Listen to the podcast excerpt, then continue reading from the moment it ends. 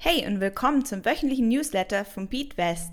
Mit unserem wöchentlichen Update erfährst du kurz und knapp, was diese Woche im Finanzmarkt passiert ist und bekommst zusätzlich hilfreiches Wissen zum Thema Investieren.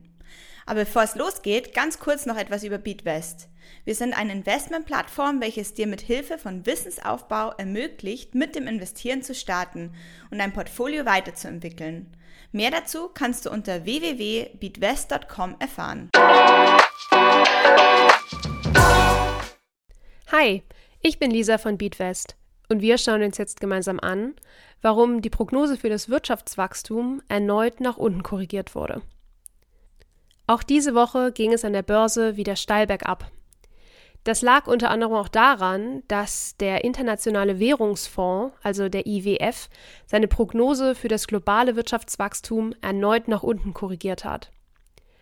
Auch wenn wir uns jetzt schon so fühlen, als würde es jeden Tag immer alles schlimmer werden, so ist das Ende der Fahnenstange laut dem IWF noch nicht erreicht. Der IWF-Chef Volkswirt prognostiziert außerdem, dass sich 2023 für viele wie eine Rezession anfühlen wird. Wie sich die Wirtschaft aber genau entwickelt, hängt von vielen unterschiedlichen Faktoren ab. Wie entwickelt sich der Ukraine-Krieg? Wird es wieder harte Lockdowns in China geben? Wie kalt wird der Winter und kommen wir mit unseren Energiereserven aus? Vor allen Dingen wird es Deutschland und Italien schwer treffen. Für diese Länder sagt der IWF voraus, dass es zu einer tatsächlichen Rezession kommen wird. Wir erinnern uns, das sind die offiziellen Rezessionsfaktoren.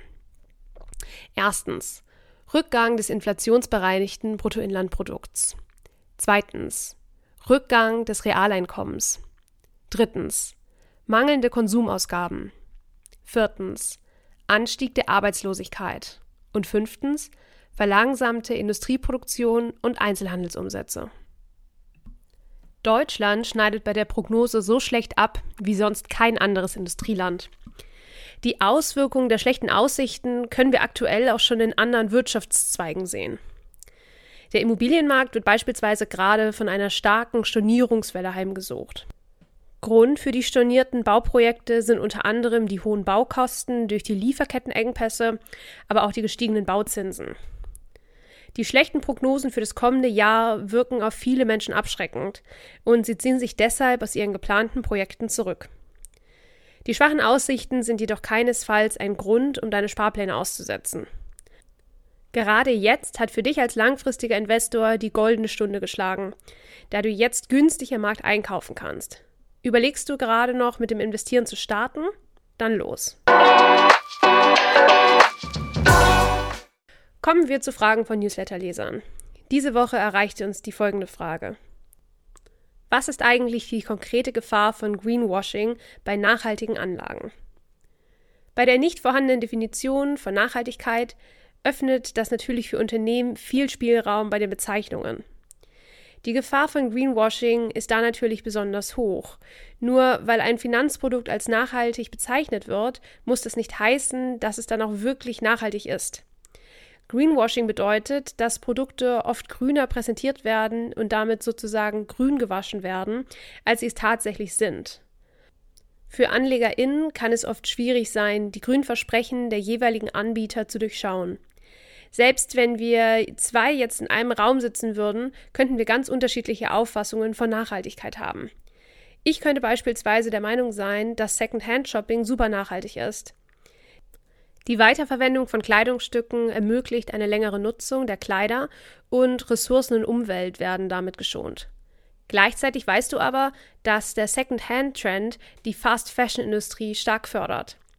Schließlich möchtest du nicht unterstützen, dass zum Kauf von billig produzierter Ware animiert wird und dann mit Hilfe von Second-Hand das schlechte Gewissen gestillt wird. Es ist und bleibt wahrscheinlich noch länger schwierig, hier eine einheitliche Definition zu finden. Deshalb ist es auch so wichtig, dass du für dich Nachhaltigkeit definierst und damit auch dann deine Finanzprodukte auswählst. Die EU bemüht sich aktuell mit der EU-Taxonomie eine allgemeingültige Definition zu finden.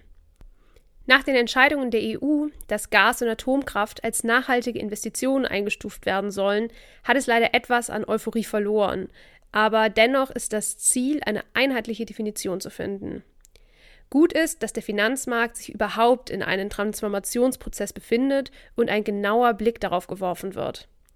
Abhängig von deiner Definition von Nachhaltigkeit können sich viele Unternehmen als nicht unterstützenswert herauskristallisieren. Das bedeutet, du wirst eine große Anzahl an Unternehmen ausschließen müssen. Kommen wir nun zum dritten Teil von Lass dein Geld für dich arbeiten. Bankberater und viele Finanzexperten verdienen an Produkten, die sie dir verkaufen. Sie werden also alles tun, um dir teure Produkte wie Bausparverträge, Lebensversicherung und so weiter zu verkaufen.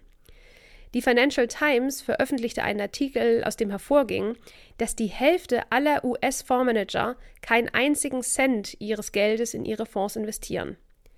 Rechne also lieber nach, bevor du dir ein überteuertes Produkt kaufst. Ramet Sethi schrieb in seinem Buch, wenn du das liest und mehr als ein Prozent an Gebühren zahlst, dann bringe ich dich um. Mach dich schlau. Du solltest zwischen 0,1 bis 0,3 Prozent zahlen. Wie man es anwendet. Hör auf, Bankberater, Finanzexperten oder Vermögensverwalter um Rat zu fragen. Mach dich stattdessen selbst schlau über deine Finanzen. Wenn du jemals in einem Raum mit einem Finanzberater sitzt, sollte deine erste Frage immer lauten, wie verdienen Sie Ihr Geld? Wenn Sie mit dem Produkt, das man dir verkaufen will, Provision verdienen, solltest du den Raum verlassen. Der Inhalt dieses Podcasts dient ausschließlich der allgemeinen Information. Diese Informationen können und sollen eine individuelle Beratung durch hierfür qualifizierte Personen nicht ersetzen. Die hier angegebenen Informationen stellen keine Anlageberatung und keine Kaufempfehlung.